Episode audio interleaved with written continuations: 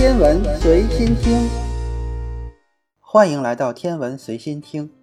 在太阳系中，天王星是一个比较具有个性的行星。大多数行星的极点都几乎朝向同一个方向。从太阳黄道的上边向下看，绝大多数的行星都是以逆时针的方向旋转。但是天王星呢，它的旋转轴与轨道呈九十八度的倾斜角，并且以顺时针的方向旋转。对于这种奇特的现象，一个有影响力的假说是这样解释的：很久以前，一个庞然大物撞上了天王星，并使它发生倾斜。尽管这种设想并非毫无可能，但是在这种碰撞的模型中，火星上应该存在着几个明显的巨洞。不过，马里兰大学的天文学家提出了一个全新的设想，以此明确简练地解决了这些问题。天王星并没有因为彗星的撞击而摔倒，但是它有可能是因为一个巨大的行星环的影响而发生了倾斜。现在根据我们的观测，天王星并没有一个巨大的行星环，但是相比于土星行星环的巨大体量，天王星的行星环显得模糊而又纤细。然而，近来由卡西尼号探测器传回的证据显示。天王星的行星环存在时间可能比较短，所以在其长达四十五亿年的生命中，天王星可能在某段时间拥有一个相比于现在大得多的行星环。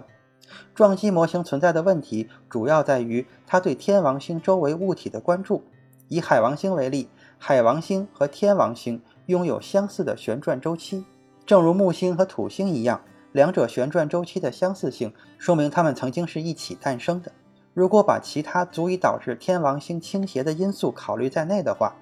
旋转周期的相似的概率将大大的降低。天王星的卫星也是一个问题，因为外来影响而产生的突然倾斜很有可能扰乱天王星的卫星系统，并使其失去平衡。然而，这个冰冻星球的卫星们在相对大小和间距上与伽利略卫星相似，那些卫星也布满了冰层。足以使行星倾斜的冲击力会产生足够的热量，使得卫星上的冰层蒸发殆尽，让卫星表层的绝大部分被岩石覆盖。然而，天王星所有的主要卫星表层都拥有至少相同面积的冰雪和岩石。来自马里兰大学的天文学家泽夫·罗格申斯基和道格拉斯·汉密尔顿认为，这些问题可以被解决，但是必须有两个前提。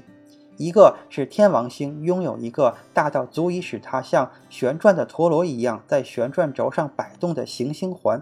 这种现象被称作岁差。第二个前提是这种岁差现象和行星的轨道岁差现象相一致。这个轨道岁差的现象是指椭圆形的轨道围绕着太阳缓慢地改变位置。这种动作协调被称作共振。它已经在太阳系中的两个或更多天体的轨道之间发生过几次。比如，冥王星和海王星之间存在一个二比三的轨道共振，也就意味着冥王星每绕太阳两圈，海王星就已经绕太阳三圈。行星岁差和它的轨道岁差之间的共振被称为长期的旋转轨道共振，它可能会产生大幅度的轴倾斜。普遍认为，这种类型的共振可能会在土星上引起比木星更严重的轴倾斜。在此之前，这种长期的旋转轨道共振也被认为和天王星的轴倾斜有关，但是必须要有假设的第九行星引起的共振联系在一起才能起作用。最终，因为过于脱离实际，这种假说已经被人们抛弃了。但是，罗格申斯基和汉密尔顿认为，一个大型的环形系统可能更加符合实际。他们对天王星和海王星进行了模拟实验。在这个实验中，天王星和海王星都被赋予大型的环形系统。研究人员以此来观察它们如何与行星相互作用。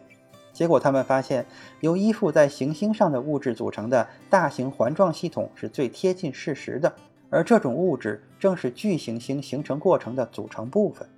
尽管这项实验得出了所有模型中最好的结果，但它仍然无法使天王星完全倒下来。在一百万年的时间里，它仅仅导致了七十度的倾斜，这意味着大繁荣理论依然有用武之地。然而，任何撞向天王星并使其能够继续倾斜至当前角度的岩石都要小得多，因此更具有可能性尽管我们很少能产生超过七十度的倾斜，也无法使倾斜超过九十度。然而，如果在此之后与一个大约是二分之一地球质量的天体相撞，天王星将能从七十度倾斜到九十八度，减少巨型撞击物的质量，并将其数量由两个或多个减少为仅仅一个，能将目前天王星旋转状态产生的可能性提升大约一个数量级。然而，这仅仅只是目前的假说，并未最终确定下来。但有一个毋庸置疑的事实：无论是否存在彗星雨，对天王星来说，那一定是一段疯狂的时光。今天的天文随心听就是这些，咱们下次再见。